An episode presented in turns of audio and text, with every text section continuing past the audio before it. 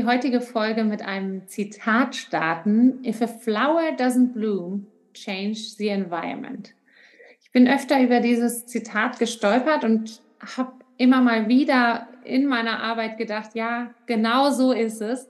Und das haben wir uns jetzt einfach zur Aufgabe genommen, das heute mal so durchzusprechen, was da eigentlich für uns alles hintersteckt. Wir haben da ja uns als erstes überlegt, welche hm, Beispiele gibt es eigentlich, um so die Wirkung des Umfelds mal so richtig spürbar zu machen. Genau, Susanne, du hast so ein paar Beispiele mitgebracht, auch wo du das ja für dich nochmal so, äh, entweder bist du darüber gestolpert beim Lesen äh, oder hast es eben auch selber wahrgenommen. Magst du mal starten? Ja, es gibt tatsächlich äh, Studien, die ich in meinen ja, Recherchen äh, gestolpert bin, dass es wahrscheinlich ist, dass unser Umfeld auf uns wirkt. Sei es, dass ich sportlicher bin, wenn ich mit sportlichen Menschen unterwegs bin, dass ich dicker werde, wenn ich mit dicken Menschen unterwegs bin oder auch dünner werde, wenn ich mit dünnen Menschen unterwegs bin. Also wie, also äh, dass, dass eben deutlich wird, dass das Umfeld auf uns halt eine große Wirkung hat. Das heißt ja auch, dass man äh, so mit den fünf Menschen, mit denen man am meisten zusammen ist, dass wir uns da eben gucken, dass wir da feststellen, dass die uns eben auch am ähnlichsten werden. Und wenn wir uns verändern wollen, dass wir uns eben an Menschen orientieren, die schon da sind, wo wir hinwollen. Das ist ja ein so ein Tipp, den man bekommt. Hm, ja, genau so diese Summe aus den engsten fünf, sagt man, ne? ist man. Genau, selber. Hm. Ja, genau. Und jetzt gerade habe ich an einem Buch gelesen, das heißt die 1%-Methode von James Clear. Da geht es darum, wie kann ich Gewohnheiten ändern. Und da fand ich so einen Satz oder eine Kapitelüberschrift bemerkenswert. Motivation wird überbewertet, oft ist das Umfeld wichtiger. Also da geht es halt, bei, in dem Buch geht es um Verhaltensänderungen, aber wenn zum Beispiel, das haben die ausprobiert, in einer Kantine die Softdrinks versteckt werden, mehr oder weniger, also nicht mehr so offensichtlich sind und an, anstatt an einer Stelle ein Wasserspender steht, dann an fünf oder sechs Stellen, dass eben das Verhalten geändert wird. Also man greift automatisch eher zu dem Wasser, weil es einfach einfacher zu erreichen ist, ohne dass man vorher mit den Leuten darüber gesprochen hat, wir wollen das jetzt ändern. Das finde ich total faszinierend. Also mhm. Also wenn mir das leicht gemacht wird, so etwas zu machen, zu lernen, zu verändern, dass mir das dann einfach besser gelingt, ohne dass ich jetzt wirklich das bewusst mache. Also ich, ich kann ja da auch tatsächlich manipuliert werden und das ist ja das Interessante jetzt für unseren Podcast auch. Also ich kann als Elternteil das Umfeld für meinen Jugendlichen auch so umgestalten, dass halt bestimmtes Verhalten sich eher zeigt. Da kommen wir ja dann später nochmal drauf. Ja, ja. Ich hatte, hatte noch ein Beispiel, ich weiß nicht, ob ich noch weiter zitieren kann. Ja, darfst du. Super. Was ich auch total faszinierend fand, das war auch in diesem Buch, also es hat mich sehr beeindruckt offensichtlich, dass ein Vater oder ein werdender Vater mit seiner zukünftigen Frau überlegt hat, er wollte das gerne mal ausprobieren in einem wirklich Experiment, ob man Kindern sozusagen alles beibringen kann. Er, sie waren halt, er war mit seiner Frau, die Lehrerin war, davon überzeugt, dass im Prinzip jeder alles lernen kann. Und er hat dann drei Töchter bekommen, die er zu Schachgroßmeistern erzogen hat, indem er das Umfeld so, also sein, seine Wohnung, sein, alles, was wir gelernt und gehört haben, ging um Schach. Das heißt also Schachbücher ohne Ende. Die drei Mädchen haben ständig gegeneinander gespielt, also auch nichts anderes gemacht. Äh, die Großmeister-Fotos hingen an den Wänden. Also sie haben ein Umfeld geschaffen, in dem Schach das Allergrößte war. Und die Jüngste hat dann tatsächlich auch mit 15 äh, den äh, ersten Titel erlangt und dann 27 Jahre lang diesen Titel auch verteidigt und zwar als Frau in der Männerwelt, was ich so super krass finde. Wenn wir so von diesen Rollenvorbildern sprechen, also dann sich darüber vielleicht dann auch nochmal als neues Rollenvorbild da ähm, durchgesetzt durchgesetzt hat. Ne? Also da gab es wahrscheinlich nicht viele Frauen, denen sie dann, oder habt ihr relativ schnell gemerkt, hier, hier finde ich keine, keine Gegnerinnen mehr. Mm, so ist es, genau. In die Männerwelt übergegangen. Wo man dann ja auch nochmal sagt, okay, wenn wir so gucken, wie viele Rollenvorbilder gibt es oder so, dass sie sich da dann auch drüber hinweggesetzt hat und als eigenes Rollenvorbild da gegolten hat. Ne? Ja, sie hat halt dann irgendwann gesagt, ich kann von den Frauen nichts mehr lernen. Ich will mich ja mit dem, an dem Besten messen und das waren einfach nicht die Frauen. Ne? Also ich ja. fand das super faszinierend. Ja, ja, total. Mhm. Wenn wir so auf die Schulzeit gucken, ähm, dann finde ich auch das Beispiel, ähm, was wir jetzt mitgebracht haben, äh, total spannend, wo eben diese fünf Tiere unter einem Baum stehen. Ein Affe, ein Elefant, eine Schnecke, ein Frosch und ein Fisch. Und die bekommen alle die gleiche Anweisung. Damit es gerecht ist, sollen die alle quasi mit an einer Aufgabe gemessen werden. Und die soll eben so standardisiert wie möglich sein, damit es ja gerecht, gerecht auszuwerten ist. Und dann äh, ist eben das Ziel, ein, ähm, einen Baum hinaufzuklettern. Und daran soll gemessen werden. Und das finde ich so ja, plakativ für die Schulwelt irgendwie. Und genau das, äh, dem sind eben so viele ausgesetzt, dass äh, natürlich das nicht die gleiche Chance ist. Also der Elefant wird definitiv nicht so gut den Baum hochklettern wie der Affe, hm, was aber nicht ihn zu einem besseren oder einem schlechteren Tier macht, sondern eben wirklich nur sagt, wie gut kann er den Baum hochklettern. Hm. Und ja, wir werden alle in das gleiche Schulsystem sozusagen geschmissen. Und da gibt es einfach welche, denen das sehr, sehr leicht fällt, sich hinzusetzen, Dinge zu konsumieren und dann wiederzugeben. Und es gibt andere, die auf anderen Gebieten glänzen, aber genau das eben nicht ihren Stärken entspricht. Das einfach schon mal, um das so äh, im Hinterkopf zu haben, in welche Richtung wir da eigentlich mit dieser Folge auch gehen wollen. Ja, ich finde auch, also dieses Bild ist wirklich so plakativ. Hier, hier lachen wir einfach drüber und sagen, haha, das kann ja nicht. Also das ist keine gerechte Aufgabe. Ja. Nur im Schulsystem, da sind wir ja alle auch selbst durchgegangen. Wir sagen, das muss so sein, wir kennen das nicht anders. Und darüber kommt ja auch oft so eine Schulunlust. Ne? Also wir Eltern geben den Kindern mit, ja, muss halt sein. Lernen, Lernen muss nicht unbedingt Spaß machen, das muss einfach sein, du musst dadurch, um was zu werden. Mhm. Ja. Und wir, wir sehen ja, dass das gar nicht, gar nicht so unbedingt stimmt. Also, dass die Schule ja andere, andere Dinge machen. Wir lernen soziales Lernen, wir lernen uns anzupassen, wir lernen, was weiß ich. Und äh, dass es auf die Fächer tatsächlich gar nicht ankommt und dass manchmal auch Karrieren sich entwickeln, wo man merkt, die Schule war da nicht ausschlaggebend für, sondern andere Talente. Ja, total. Ich hatte jetzt gestern, bin ich auch irgendwie noch über so ein Video gestolpert, wo es auch darum ging, dass äh, da ging es um ADHS und dass Kinder dann eben quasi mit Medikamenten ruhig gestellt werden, um in dem Unterricht, in den Unterricht zu passen.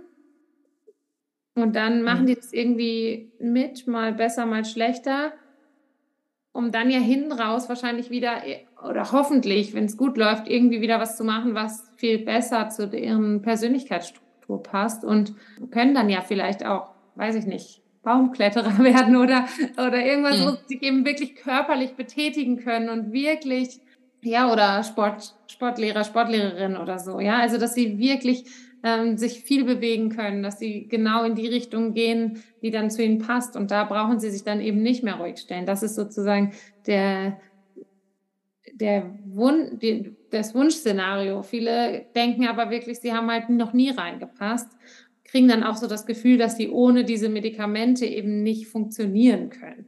Ne? Mhm. Dabei können sie nur im Schulsystem nicht funktionieren.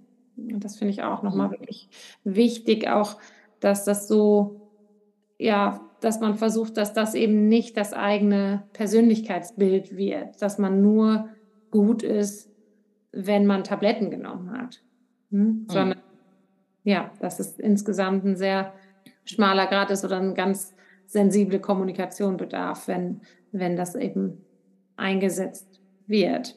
Hm? Mhm. Genau, ich habe ein eigenes Beispiel heute mitgebracht. Ich bin die ersten Jahre in Köln zur Schule gegangen oder ja, zumindest Äh, die weiterführende Schule habe ich bis zur 10. Klasse in Köln besucht und ähm, war da auf einer Gesamtschule und wirklich eine Einserschülerin. Das heißt, das war selbst, wenn ich mal ermahnt wurde oder so, ich weiß noch, dass ich manchmal so dachte, oh, oh, wenn du jetzt zum Elternsprechtag gehst, das könnte auch mal anders aussehen, als dass sie mich loben, weil ich doch auch sehr viel geredet habe im Unterricht.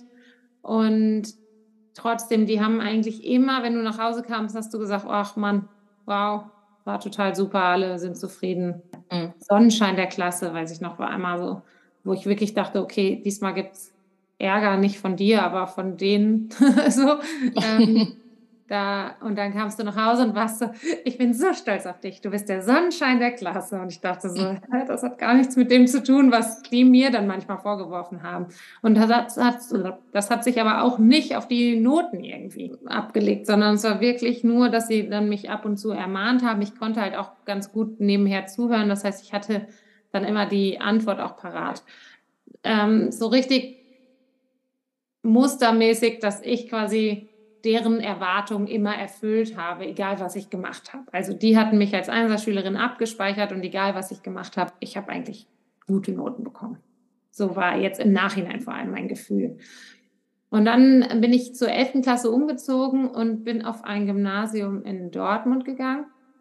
Und da war das ganz anders. Die waren sehr davon überzeugt, dass die Kinder, die seit der fünften Klasse bei denen an der Schule sind, dass das quasi so die Elite ist und alle, die nachkommen, es sind mehrere mit mir zur elften Klasse hingekommen von den verschiedensten Schulen und die hatten alle erstmal Probleme oder eigentlich bis hinten durch Probleme, weil die äh, ja, wir wurden wirklich auch in so eine andere Klasse gesetzt. Das waren die, die noch aufschließen mussten, egal, egal von wo man kam.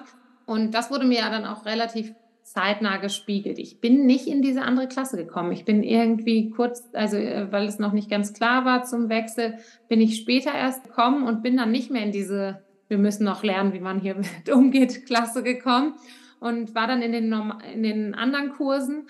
Und da habe ich aber echt zu spüren bekommen, dass ja, du warst von einer anderen Klasse, du kannst es ja nicht wissen oder du weißt das nicht und dann eine schlechte Note nach der anderen und dann habe ich das, dieses Bild auch für mich selber so angenommen. Also ich war dann auch selber nicht mehr diese selbstbewusste Einserkandidatin und das hat sich so schnell in so eine Negativspirale entwickelt, dass ich dann auch nicht mehr bereit war, wirklich dafür zu kämpfen. Also ich habe wirklich dieses Bild, was mir da gespiegelt wurde von mir, komplett so angenommen und habe mich dem dann auch, also habe mich dann auch so verhalten, wie es von mir erwartet wurde, meiner Meinung nach. Und hm. was heißt das, so Verhalten? Bin auch weniger zur Schule gegangen. Und hm. also ich war dann ja auch 18 schon, konnte mich selbst entschuldigen und habe mich nicht mehr gemeldet und habe auch aus Nervosität dann, selbst wenn ich drangenommen wurde, nicht mehr das gesagt, was ich dachte, was vielleicht richtig ist, wenn ich mir nicht 100% sicher war habe mich in keine Diskussion mit eingebracht, weil ich immer Sorge hatte, dass das dumm ist, was ich sage. Mhm. Genau. Ja, also es hat sich ganz, ganz schnell, ja, ich habe mich dem ja, so verhalten, wie es von mir erwartet wurde, glaube ich, im Nachhinein. Das habe ich natürlich in der Zeit noch nicht so gesehen, sondern dachte wirklich, naja, du kannst es nicht so gut. Mhm. Und ja, der nächste Wechsel hat das ja äh, wieder anders auf den Kopf gedreht. Ne? Genau, also. ganz genau. Ich habe dann Psychologie angefangen zu studieren und da, ich meine, ich war wirklich auch gerade in Mathe in der bis zur 10. Klasse wirklich sehr, sehr gut. In Dortmund habe ich dann meine erste Sechs in Mathe bekommen, direkt in der ersten Arbeit, wo ich dann noch zu der, meiner Nachbarin gesagt habe, was heißt das? Was heißt ungenügend? Und sie sagte noch, sechs. und ich war so, okay, wow. Und damit fing es eigentlich so an. Das kann ich, ich kann mich ja wirklich auch genau daran erinnern, wie wir da nebeneinander mhm. saßen. Und dann war ich an der Uni und da hat sich wieder umgedreht. Da war ich wieder sehr, sehr gut. Mir fiel es auch leicht, das zu lernen. Die Inhalte haben mir gefallen. Ja, wir hatten da irgendwie auch einen ganz guten Ruf direkt. Und da habe ich dann in Statistik, wurde ich von der Lehrerin angesprochen, ob ich nicht Statistik Nachhilfe geben kann, denen, die das eben nicht im Unterricht direkt verstanden haben. Also ich habe, gerade für Statistik habe ich überhaupt nicht lernen müssen, sondern es hat gereicht, dass ich da im Unterricht aufgepasst habe und die hatte mich dann angesprochen, ob ich das nicht den anderen Schülern noch nachträglich beibringen könnte. Und dann jetzt in der Vorbereitung zu der Folge haben wir gesagt, es ist einfach so Wahnsinn, wie, wie ich diese drei Bilder hatte und da hat ja das Umfeld ganz großen Einfluss auf mich gehabt. Ne? Also auch in Statistik, die war so überzeugt davon, dass ich das verstanden habe, da da musste ich das verstehen. also, ich meine, und wenn man es erklärt, dann kann man es ja auch sowieso nochmal, also alles, was man erklären kann, hat man einfach auch verstanden. Ne? Ja, ja. Oder weiß ja. dann so, oh, da weiß ich jetzt auch nicht weiter und dann bereitet man sich ja nochmal anders vor. Also wenn man es erklären möchte, ja. liest man das nochmal anders. Das ist jetzt auch was, was mir deutlich leichter fällt. Mit der, dem Ziel, etwas zu lernen, es jemandem anders beizubringen, als einfach stumpf für einen Test zu lernen. Das ist bis heute nicht so meine Lieblingsaufgabe irgendwie. Ne? Mhm. Sondern aber die Idee zu haben, damit jemandem weiterzuhelfen, hat mir immer schon dann auch schnell weiter. Also das weiß ich, dass das auch an der ersten Schule, von der wir gesprochen haben, auch schon so mein Thema war, ähm, dass ich da oft auch andere unterstützen durfte irgendwie oder ja, eben dieses Bild auch vermittelt bekommen habe, dass ich das ja schon kann und das deswegen jemandem noch beibringen könnte oder so. Hm. Wow, was ein krasses, krasser Lebenslauf sozusagen. Und, äh, ja, ja. Das, das, das, also ich finde, das ist wirklich das Paradebeispiel, wie das Umfeld wirken kann. Und ich habe ein kleines Beispiel aus meiner beruflichen Laufbahn, was das auch nochmal unterstützt. Ich äh, war in, äh, in einem Team, war ich Führungskraft von sechs Menschen, bin von einem Chef eingestellt worden, der total überzeugt war von dem, was ich gemacht habe, wie ich wie, wie mein Führungsverständnis ist, wie, wie wir zusammenarbeiten wollen. Alles war super. Mhm. Und dann kam ein Chefwechsel. Und alles, was ich bis dahin gut und richtig gemacht hatte, scheinbar, war plötzlich nichts wert. Also das führte sogar so weit, dass es so weit eskalierte, dass ich gekündigt wurde. Also das fand ich auch so krass. Ich meine, da ist jetzt mein Umfeld, ich habe ja am gleichen Schreibtisch gesessen, ich habe mit den gleichen Menschen gearbeitet, ich hatte nur einen anderen Chef. Und ja, und die Erwartungshaltung an dich hat sich geändert, ne? Oder, also genau, genau. Und also wir haben da auch oft drüber gesprochen. Er wollte einfach, dass ich anders führe und ich habe gesagt, das werde ich nicht tun. Mhm. Weil das einfach nicht meiner, also es eskalierte dann einfach auch so krass. Also ich bin dann auch wirklich so Micromanagement-mäßig von dem geführt worden. Das hat mich wahnsinnig gemacht. Mhm. Also es war klar, wir passen einfach nicht zusammen und das eskalierte dann ziemlich schnell, dass, dass, dass wir das Verhältnis sozusagen beenden, beenden mussten. Das war sehr, sehr schmerzhaft. Ja. Weil das war, wie gesagt, ja, das kam so ein bisschen out of the blue. Obwohl nicht wirklich, weil es war, war klar, dass ich einfach mit, mit, den, mit der Art und Weise nicht zurechtkommen würde. Und ich habe das kommen sehen. Und trotzdem, das war. Ja, vorher war, war schon so, ne? Also du wurdest quasi in diese Position gehoben, das hat gut funktioniert. Und dann kam genau. out of the blue der Wechsel und das hat nicht mehr gereicht oder. oder ja, plötzlich war was hm. anderes wichtig. Ne? Der Fokus lag auf was anderes. Hm. Ja. Ja, das, das und sowas kann ja passieren. Das habe ich auch in, äh, in der Schule, kann ich mich erinnern. Bei einer Englischlehrerin war ich eine Fünferkandidatin. Dann kam ein neuer Englischlehrer und dann war ich eine Zweier. Mhm. Also, ja. Das, also sowas passiert. Und das können wir vielleicht bei unseren Jugendlichen auch beobachten.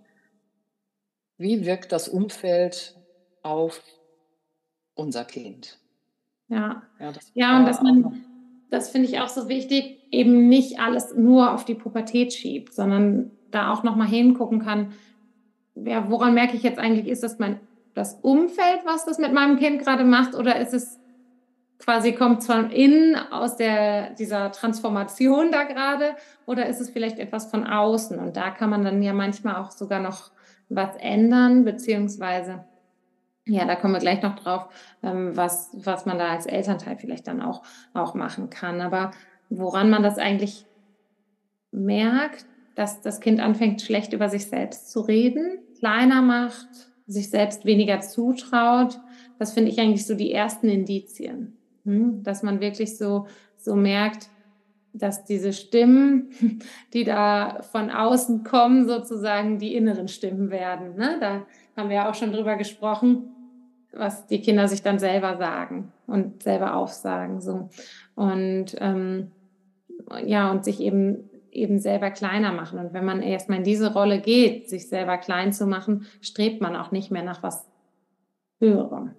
Hm, ja, das war ja, hattest du ja erzählt. Also da in der Dortmunder Schule war klar, okay, ich kann das nicht, ich äh, bin zu dumm für diese Schule mhm. und hast dich dann auch so verhalten und ja, ja, das schon auch als Selbstbild angenommen. Haben es vielleicht auch gar nicht so gemerkt. Oder was, was kann man da auch tun? Ne? Du hättest vielleicht nochmal die Schule wechseln können. Mhm. Ja, aber wir, wir, haben, wir haben das als Elternteil sozusagen ja auch hingenommen. Ja. Ja. Ja. Dass das so ist. Ne? Total. Total, ne? Ich weiß auch, dass wir dann gesprochen haben und du hast gesagt, ja, ist ja auch nicht, nicht so schlimm so in, in dem Sinne, aber wir haben trotzdem Ne, also du warst jetzt nicht so, ja, oder ne, die Welt geht davon nicht unter. So das Gefühl habe ich zumindest daraus mitgenommen. Und ich weiß auch, dass es, also klar wollte ich das anders, aber es hat dann trotzdem nicht so, ja, ich habe mir dann, glaube ich, auch andere Dinge gesucht, an denen, also, dass ich dann also wir können ja mal drüber sprechen. Beim Abiball habe ich zum Beispiel dann den Miss Sympathicus Oscar gekriegt. Ja? Also das war dann eher so meine Stärke an der Schule. Das Akademische ist dann etwas nach hinten gefallen, aber den Oscar mit Miss Sympathicus habe ich mir dann trotzdem verdient. Ja, und das muss man auch mal sagen, dass das innerhalb von drei Jahren hast du dir das ja verdient. Und ich meine, das war die Auszeichnung der Schüler, deiner Mitschüler an dich. Also du mhm. hast da einfach eine sehr, sehr positive Wirkung gehabt auf deine Mitschüler. Und das Schulische war halt hinten rüber runtergefallen. Ne? Und ich, ja. also ich meine, du hast bist damals nach Dortmund gezogen, ich bin ja in Köln geblieben und mhm. ich war jetzt einfach so weit weg, dass, dass ich gedacht habe, ich habe dann äh, die Verantwortung auch bewusst abgegeben und habe mich da versucht, ein bisschen rauszuhalten. Ja. Im Nachhinein äh, vielleicht ja, ich habe ich hab dir da ja auch viel Schmerzen sozusagen nicht von dir abwenden können. Aber ich meine, du warst ja auch schon groß. Ne? Also äh, mein Gefühl war, ich, ich kann und sollte da jetzt auch nicht eingreifen. Was ich dir einfach nur mitgegeben habe aus, aus meiner Sicht, wie, wie du gerade gesagt hast, davon geht die Welt nicht unter. Du wirst deinen Weg machen, da bin ich ganz sicher. Und trotzdem, wenn ich das so höre, ich meine, das war ja einfach auch sehr schmerzhaft. Das habe ich, habe ich in der, in der Gänze vielleicht auch gar nicht so wahrgenommen.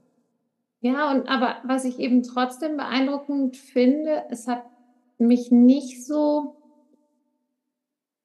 eben schon in meiner akademischen Persönlichkeit irgendwie beeinflusst, ne? Aber mhm. es war jetzt nicht, dass ich so dachte, okay, also ich hatte wirklich dieses Vertrauen, ich hatte ja dann auch das Vertrauen, dass das Psychologiestudium schon wieder gut wird. Also, mhm. das an der Stelle hast also, du es ja dann schon transportiert, so dass das quasi nichts mit mir, mit meiner Persönlichkeit in dem Sinne zu tun hat oder ja eben nicht mich nicht ausmacht sozusagen. Also ich muss nicht gut in der Schule sein, um ich zu sein oder ja. Ne? Also das ist ja ein guter Mensch zu sein, sozusagen. Ein guter Mensch oder? zu sein, ja. Das war dann schon das, was transportiert ist. Ja. Ist jetzt die Frage, was hätte, was hätte mich dann akademisch vielleicht auch noch auf die Höhe gebracht, aber ja, vielleicht brauchte ich auch mal kurz eine Pause vom Akademischen. Ich weiß es nicht. ja, da, wenn es am allerwichtigsten war, habe ich mal ganz kurz Pause gemacht, einfach drei Jahre. Naja, auf dein, deine, deine Karriereweg betrachtet, ist das wahrscheinlich auch genau die Erfahrung, die du jetzt gemacht hast. Um Verständnis zu, zu kreieren. Ja, ja, mhm. total. Also das, das macht ja auch deine Stärke jetzt auch im Umgang mit Jugendlichen aus, was du ja seit Jahrzehnten machst sozusagen, also zumindest ja. sehr, sehr lange. Ne? dass du dich da eben super gut reinversetzen kannst und insofern einfach der Entwicklungsschritt sein musste, der, den es noch brauchte. Ne? Also ja. wie, wie, du immer so schön sagst, nach hinten raus ist ja alles gut gegangen. Ja. Und ja, ich war jetzt nur gerade kurz so, hm, hätte ich was anders machen können, aber du warst eben auch ja quasi erwachsen, du warst da 17, 18. Ja. Ja, ja genau, ich, ich hatte ja noch G9. Einfach auch, ja, genau. Ja. Ja, ja spannend. Aber genau Total. so war das. Also es war wirklich kleiner Dip in meiner Laufbahn. Aber wir haben ja jetzt gerade auch schon überlegt, woran merke ich denn, dass das Umfeld für mein Kind nicht förderlich ist oder ist es halt nur in Anführungsstrichen die Pubertät? Da können wir ja vielleicht auch noch mal hingucken, wenn sich so das Verhalten ändert, dass man da auch noch mal hinguckt. Klar, du hast einerseits ja erklärt, dass in der Pubertät sich die Gehirnstrukturen auch ändern und ja, Emotionalität ein großes Thema wird. Also insofern kann eine gewisse Aggressivität oder ein sich zurückziehen oder ein traurig und unsicher werden, mhm. könnte dann eine, ein Indiz sein, dass das Umfeld vielleicht auch ja, jetzt gerade einen negativen Einfluss nimmt. Vielleicht ist die Freundin aus der Klasse weg und man, es fehlt, fehlt da so dieser Sparringspartner oder so, der sichere Anker in dem Umfeld. Das könnte ein Grund sein. Was könnten noch Veränderungen sein, die auf, auf das, den Jugendlichen auswirken? Insgesamt sagt man ja einfach, dass in der Zeit man nochmal so die Werte des Elternhauses auch hinterfragt und sich eben nochmal ganz klar an der Peer Group orientiert. Ne? Und die kann natürlich dann auch einen Einfluss haben, der jetzt erstmal nicht so erfreulich wirkt. ja, also ich sage es jetzt mal genau so, weil hinten raus kann es ja dann trotzdem noch gut gehen oder man nimmt diese Erfahrung dann mit und baut die wieder in was Erfreuliches ein. Aber ähm, also ich erinnere mich auch noch an die Situation, ich war dann 18, wir hatten diesen Zettel, den man am Anfang immer, man konnte da eintragen, weil man nicht da war. Und dann wurde es irgendwie unterschrieben.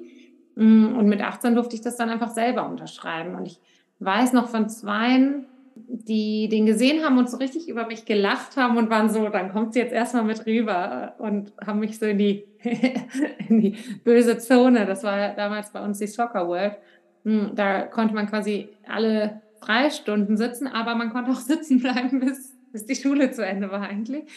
Und keine Ahnung, wir haben da Poker gespielt und was nicht alles. Also jetzt nicht, nicht völlig, dass man so dachte, oh Gott, was haben die da irgendwie gemacht? Aber aber ich war halt nicht im Unterricht ne, und habe das dann einfach, ähm, einfach unterschrieben und daran gewöhnt man sich ja dann auch. Und also ja, ich bin dann auch irgendwie, war ich dann auch so Miss Sympathikus, dass ich einfach jeden Tag auch mit jemandem anders unterwegs war. Und äh, ich weiß noch, dass Papa dann irgendwann zu mir gesagt hat, naja, du musst aber schon auch bedenken, dass diejenigen, mit denen du an einem Tag unterwegs bist, die gehen am nächsten Tag wieder in die Schule während du dann einfach mit jemandem anders was machst. So, ähm, da erinnere ich mich noch, das war auf jeden Fall ein Punkt, den ich bedenken musste, dass ich mich da dann, ja, dadurch, dass ich nicht immer mit den gleichen Leuten unterwegs war, äh, habe ich dann mich da auch manchmal, glaube ich, verraten, dass ich dann so, ach ja, mit denen ist auch nett, dann mache ich jetzt heute was mit denen. Es klingt jetzt schlimmer, glaube ich, als es war, aber ja, ich habe da doch, manchmal bin ich nicht zur Schule gegangen, definitiv. Ja, muss ich hier jetzt zugeben. offen, offen und ehrlich. Genau, habe da ja nicht jetzt richtig Quatsch gemacht oder so, aber war mal Frühstücken mit der einen, Poker spielen mit den anderen und ja, haben wir ein schönes Leben gemacht irgendwie. ja. Und ja. konnte ja dann froh sein, es hat dann noch geklappt mit dem Abi, sodass ich keine Ehrenrunde brauchte. Ja, es war jetzt kein Schnitt, mit dem man sich in Deutschland bewerben konnte für Psychologie. Sagen wir es mal so. ja. Ja, aber wenn das, wenn das Umfeld halt nicht stimmt, dann färbt sich das auch auf Dinge ab, die einem eigentlich gut liegen. Ne, das hattest du ja auch schon gesagt. Also Mathe konntest du ja eigentlich, aber an der Dortmunder Schule eben nicht. Und da kann man dann halt auch nochmal gucken, wenn das plötzlich so einen, so einen krassen Schwenk nimmt, dass wir dann bei unseren Jugendlichen nochmal gucken, okay, das ich glaube jetzt nicht, dass es an der Pubertät liegt, sondern irgendwas ist, hat sich verändert, dass man da vielleicht auch so auf Forschungsreise geht. Was hat sich denn da verändert?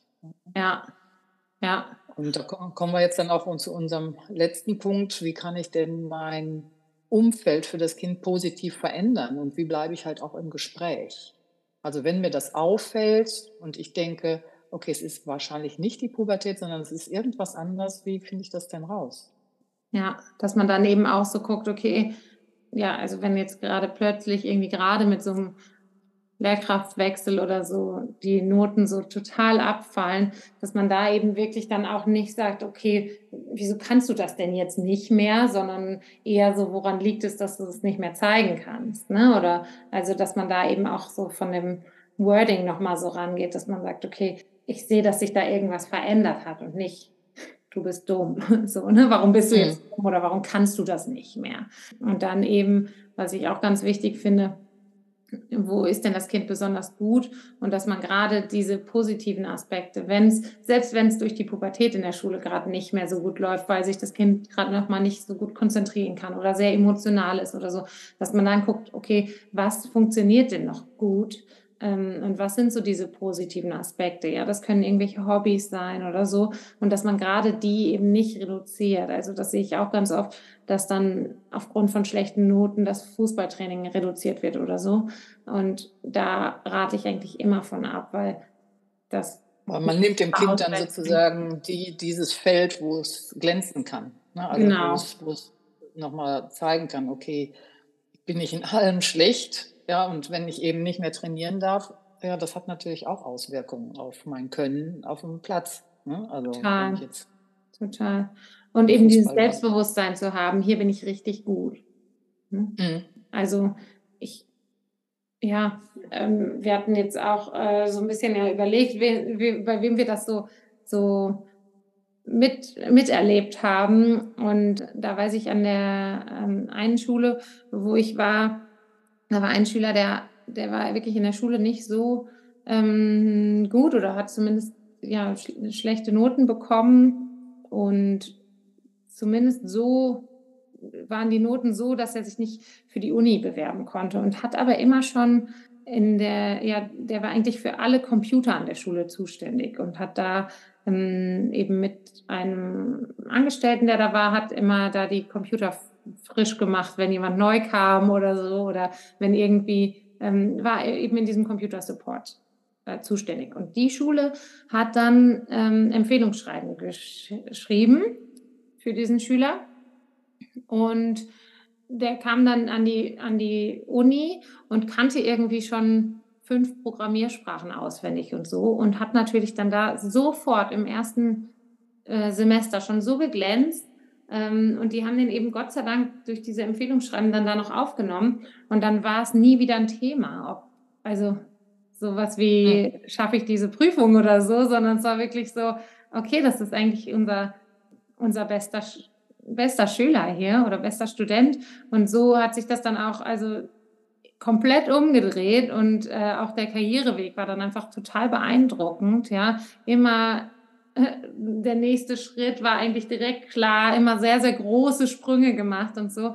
Und vorher in der Schule halt wirklich sich durchgequält. Da war eigentlich genau dieses, ja, Computerbasteln war so wie so eine Art Ausflucht. Und da denke ich so, wie gut, dass das das gab und dass es dass äh, der Schüler das eben auch machen durfte, so während der Schule. Ja, und dass die äh, Lehrer das dann auch gesehen haben. Ne? Die Lehrer das gesehen haben, die Eltern das akzeptiert haben, so, ne, obwohl die mhm. Noten nicht so gut waren, eben zu sagen, hey, aber der darf gerne auch mal im Unterricht, der hat auch teilweise im Unterricht dann gefehlt, um diese Computer zu bauen, wo ja viele dann auch sagen würden, naja, wenn die Noten nicht stimmen, dann geht das eben nicht mehr. So, mhm, ne? mhm. Und da, das fand ich total beeindruckenden Weg irgendwie auch.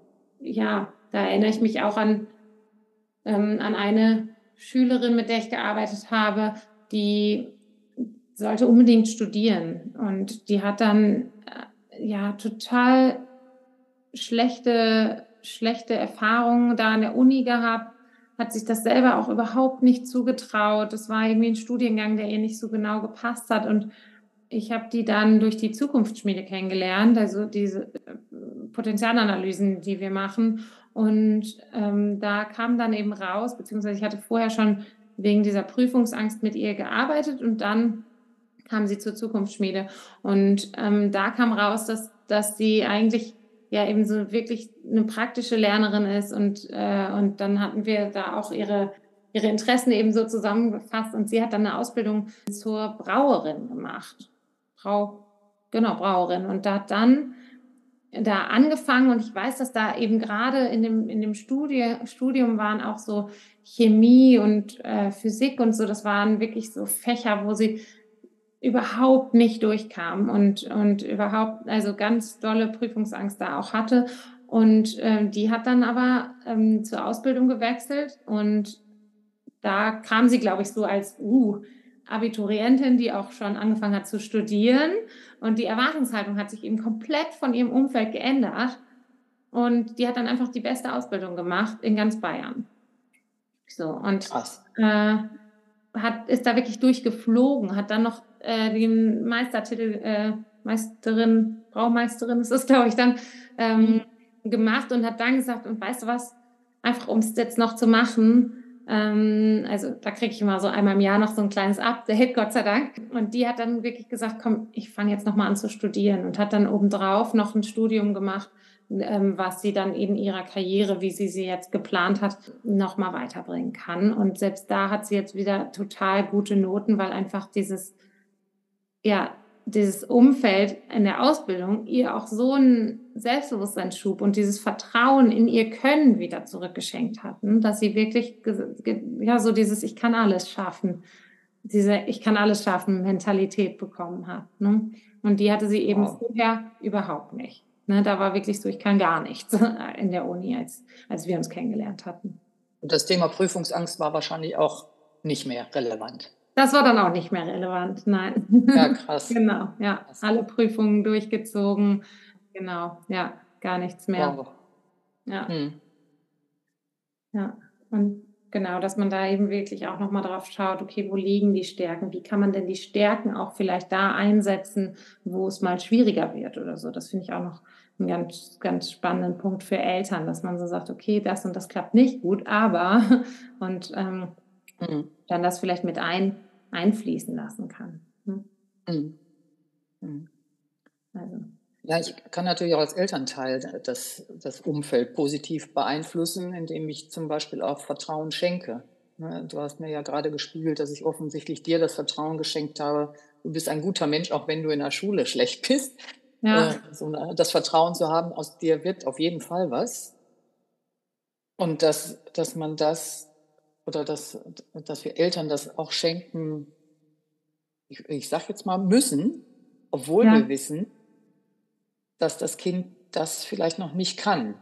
Aber mein, mein Opa hat immer gesagt, Erfahrung muss man machen, die kann man einem nicht geben.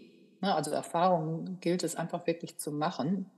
Mhm. Und ich als Elternteil dann auch wirklich die Nerven behalten muss und sehe, okay, ich würde es anders machen, aber ich halte mich jetzt zurück. Ich, ähm, oh, ich, ich ja, gebe dem, dem Kind die Möglichkeit, sich hier zu erfahren und zu, ja, zu wachsen auch ne? an einer Aufgabe, die vorher einfach noch nicht, man hat es noch nie gemacht, woher sollte man es dann kennen? Aber wenn ich eben als Elternteil alles, da hatten wir auch schon mal drüber gesprochen, als Bulldozer-Eltern alles aus dem Weg räume, dann sind ja diese Erfahrungen, die Erfahrungswerte können, können dann nicht gemacht werden. Ne? Ja, total. Und eben, was bei diesem Bulldozer-Verhalten auch ist, also da passiert genau das Gegenteil. Also dann kommt an, ich weiß, dass du das nicht kannst, deswegen mache ich das. Hm? Mhm. Das ist so die, die Message dahinter. Und während, wenn man eben immer diesen Vertrauensvorsprung schenkt, auch wenn man vielleicht weiß, dass es dass es eigentlich vielleicht noch zu früh ist, aber dann, dann kann ich überraschen überhaupt nur. Ne? Also dann, also das sehe ich jetzt schon, äh, das sehe ich hier schon mit den kleineren Kindern, aber auch eben später, wenn man dann wirklich so sagt, okay, es ist eigentlich noch ein bisschen früh oder so, aber probier es aus oder zeig mir das mal oder so, dann, dann kann man A, überrascht werden und wenn was schief geht, dann eben da zu sein und dann auch diesen sicheren Hafen wieder zu signalisieren. Ne? Das hat eben wirklich diese zwei wirklich sehr positiven Aspekte, glaube ich. Und dann immer wieder zu schauen, okay, wie weit kann ich denn schon und was passiert, wenn, wenn es mal schief geht und dieses Vertrauen auch zu haben. Wenn es schief geht, ist jemand, der, der mich auffängt, so, ne? Das ähm, gibt natürlich auch nochmal einen, einen Riesenauftrieb für, äh, für alle weiteren Dinge, die da kommen, die es zu bewältigen gilt. Ne? Ja, und gerade in der Pubertät geht es ja auch darum, sich abzugrenzen, Autonomie zu erlangen. Also kann ich alleine. Also ich, ich traue mir als Pubertierender halt sehr, sehr viel zu. Ja. ja. ich bin ja schon groß. Und dieses Vertrauen dann auch nicht zu untergraben, indem ich sage, nee, du bist noch nicht groß, du bist noch klein, lass Mama machen. Ja, ja, total. Total. Ähm, weil ich glaube auch, dass das dann auch auf Widerstand stößt bei den Jugendlichen. Wenn, wenn ich denen ständig das Gefühl gebe, du bist klein, ja, vielleicht auch als, muss man vielleicht auch gucken, als Elternteil, was passiert denn da? Ne, ich meine, die Jugendlichen bereiten sich darauf vor, Flügge zu werden, also mhm. das Nest zu verlassen. Und das macht ja auch was mit mir als Erwachsener, als Elternteil. Will ich das? Ja. Kann, kann ich diese Phase auch schon zulassen für mich oder klammer ich eigentlich auch noch? Ne? Mhm. Ja, also das ist ja ganz oft, also gerade dieses Bulldozer-Tum, sag ich mal, das ist, glaube ich, selten, weil man wirklich sagt, das Kind kann das noch nicht oder wirklich davon überzeugt ist, sondern das ist eben auch wirklich so eine Angst, was ist wenn, ne? Und das dann auch mal zuzulassen, was passiert oder mal weiterzudenken, was passiert denn wirklich? Was wäre denn wenn? Ne? Ist es denn wirklich, und da auch wieder, ne, da hatten wir auch bei den Regeln drüber gesprochen oder dass man, oder bei diesem authentisch sein, dass man wirklich sagt, okay, wir beschränken es auf die Regeln, die wirklich jemandem anders oder dem Kind selber eine Gefahr sind. Ne? Und, mhm. äh, und da dann eben auch wieder bei diesem Vertrauen schenken, okay, das Wasser, ne, wenn, wenn man jetzt irgendwie mit einer großen Flasche Wasser einschütten möchte, dann geht das daneben. Das wäre jetzt das Schlimmste, was passiert. Dann darf man es ruhig mal darauf ankommen lassen. Ne? Und mhm. darf dann aber auch überrascht werden, dass es vielleicht schon funktioniert. Ne? Aber darf dann auch nicht traurig sein, wenn man dann doch nochmal den Lappen holen muss und, und es wieder wegmachen oder das Kind es selber wegmacht. Ne? Aber eben wirklich so dieses, okay, probier es aus. Ne? Ich, ich, äh, also ja, du darfst probieren und du darfst es, du darfst auch Fehler machen. Hm? Und mhm. das kann man da, finde ich, an der Stelle ganz toll schon mitgeben, irgendwie, mhm. durch dieses Vertrauen. Ja fast schon eine Binsenweisheit, dass man eben aus Fehlern lernt. Äh, ja. Nur muss man eben auch die, die Möglichkeit haben, diese Fehler zu machen und als Elternteil wirklich die Nerven zu bewahren und zu sagen, okay, ich, ich gucke einfach nicht hin und bin da, wenn was schiefgegangen ist. Also ich gucke nicht hin im Sinne von, ich greife nicht ein. Ja, ja, das glaube ich ja, auch. Ja, genau. Dieses, ähm, ja, und wie, wie, was das dann für ein Gefühl ist, wenn es zweimal nicht geklappt hat und dann klappt. Ne? Und, oder auch so, und das finde ich ja auch nochmal, wenn man das jetzt so ausspricht, zweimal, zweimal hat es nicht geklappt und dann klappt es, aber wenn man dann beim ersten Mal sagt, nee, du kannst das nicht, weil es halt einmal nicht geklappt hat, dann kommt es eben gar nicht dahin. Ne? Also, dass man, mhm. dass man, dass es beim dritten Mal geklappt hat. Und was das für ein Gefühl ist, ne? das ist Wachstum. so. Ja, total. Wenn es mhm. dann geklappt hat. Ne?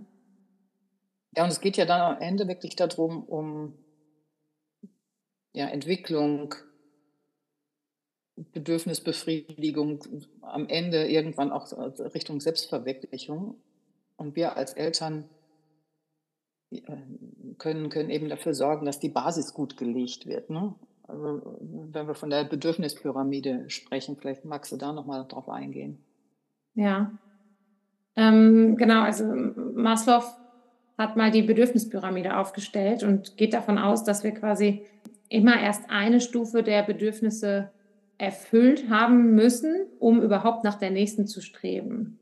Und eben ganz unten sind wirklich so die physischen ähm, Grundbedürfnisse, also wirklich atmen, sein sozusagen, ja, äh, dass man isst, genug isst, genug trinkt und ähm, und atmet. Das ist wirklich so die, die aller. Und, äh, und, und genug schläft. Und genug schläft, genau. Und das ist wirklich so die unterste Stufe. Und nur wenn die erfüllt ist, kann man überhaupt äh, gucken, äh, ja, was kommt als, als nächstes. Und da geht es dann eben um so Sicherheitsbedürfnisse. Bin ich sicher? Habe ich ein Dach über dem Kopf? Ähm, weiß ich, wo ich schlafe? So, ja, ähm, weiß ich, wo ich, ja, wie es weitergeht sozusagen. Und dann kommen eben auch die sozialen Bedürfnisse dazu. Also das kommt alles ja noch und das da deswegen finde ich das so wichtig, das kommt alles noch vor den Selbstverwirklichungsbedürfnis, ja, also dem Bedürfnis, sich selber als Individuum zu verwirklichen. Und gerade in der Pubertät sind so Themen wie genug schlafen ist auf jeden Fall ein Thema. Ja, man, man kriegt plötzlich eine längere Leine und probiert das ja so ein bisschen aus ähm, geht dann vielleicht auch mal heimlich später ins Bett, spielt noch ein bisschen iPad unter der Bettdecke oder, oder, oder, oder, mh, mm, kriegt vielleicht auch Taschengeld zur Verfügung, womit man sich dann Essen kaufen kann mittags. Das heißt, vielleicht, wenn vorher sich immer um das Essen gekümmert wurde, sei es in der, in der Nachmittagsbetreuung oder zu Hause irgendwie was gekocht wurde, kann es sein, dass plötzlich auch mal Mahlzeiten ausfallen, weil man Geld spart für eine, ein neues Playstation-Spiel oder weil man irgendwie ja, sich doch einen Döner kauft mit den anderen in der Mittagspause oder so. Also es kann sich da eben viel verändern in der Zeit und das kann auch einen riesen Einfluss darauf haben, ob man überhaupt gerade auch so die sozialen Bedürfnisse, ja, ich, nicht nur ich verändere mich in der Zeit, sondern wirklich alle um mich herum verändern sich auch in der Zeit. Ne? Das heißt, meine beste Freundin, selbst wenn ich eigentlich noch mit der befreundet sein möchte, hat die vielleicht schon, ist sie schon einen Schritt weiter und hat schon wieder ganz andere Ziele oder ganz andere Bedürfnisse gerade in der Zeit ähm, oder ganz andere Interessen. Ne? Also gerade in der Pubertät verändern sich ja auch die Interessen extrem schnell. Und da eben mit so einer ganzen Altersgruppe zu merken, okay, nicht nur meine Interessen verändern sich, sondern auch die von meinen, von meinen Mitmenschen, von meiner Peer Group. Und ich soll mich aber eigentlich darauf konzentrieren, dass ich in Englisch gut bin. Ja, mhm. aber wie viel, wie viel bis dahin bist du, bist du als, ja, also da geht es auch nochmal viel darum, wie komme ich bei anderen an und so. Also wirklich ganz, ganz viele Punkte, die, die erreicht sein müssen, bis ich wirklich gut in der Schule sein möchte. Von mir aus, meiner inneren Motivation. Ne? Mhm. Und das, ja, finde ich, finde ich total spannend, auch ja, im Umgang mit der Pubertät, im Umgang mit uns selber auch. Warum, warum sind wir manchmal nicht so motiviert, ja, wenn gerade Jungmütter oder weiß ich nicht, ja, die sich dann, die wenig schlafen, die haben dann vielleicht auch nicht so dieses Bestreben nach Selbstverwirklichung zum Beispiel, weil es einfach ganz unten an den Grundbedürfnissen hakt gerade, ne? Also mhm. sehe ich ganz viel eben in meinem Umfeld jetzt gerade, ähm, im privaten Umfeld. Ne? Wenn, wenn eine stillende Mutter, die irgendwie seit Wochen nicht geschlafen hat, kriegt eigentlich zu wenig Nährstoffe und hat zu wenig Schlaf, die hat gerade, es ist gerade völlig egal, wo, wer sie sein möchte, so ungefähr irgendwann, sondern sie möchte eigentlich mhm. nur den Tag kommen und das Kind gut versorgen, so, ne, in dem Und mh, mm, so ist das eben aber bei den Jugendlichen auch. Denen ist es dann egal. Für die ist wichtig, warum meine beste Freundin plötzlich nicht mehr mit mir spricht. Das ist mhm. alles, was zählt an dem Tag. Ja? Mhm. Und dann chatten die vielleicht noch bis spät mit anderen Freundinnen darüber, warum denn die eine Freundin jetzt nicht spricht oder so. Dann können sie abends nicht einschlafen und dann wird es am nächsten Tag noch schlimmer. Und dann weiß man aber, dass Schule wirklich so als allerletztes kommt in den Prioritäten. Mhm. mhm. Ja, genau. Das finde ich auch nochmal ganz spannend, auf jeden Fall in dieser ja, warum, warum so eine Blume alles nicht wachsen kann, um nochmal da den Bogen zu schlagen. Ne? Also ich glaube, das waren jetzt alles Punkte, auf die man schauen kann, warum so eine Blume nicht, nicht wächst. Ne? Das macht man bei einer Blume nämlich auch. Ist es die Sonne? Hat sie zu wenig Sonneneinstrahlung? Braucht sie ein bisschen Dünger? Muss ich mehr gießen? Muss ich weniger gießen? Ja, das sind so die Punkte, über die man sich Gedanken macht, warum meine Blume nicht wächst. Und dass man da eben bei den Jugendlichen auch nicht einfach nur die Augen verdreht und sagt Pubertät, sondern guckt, welche Faktoren könnten denn hier zu mehr Wachstum führen. Und jetzt kommt unsere Affirmation der Woche. Ich verändere mich und bin mir gleichzeitig treu.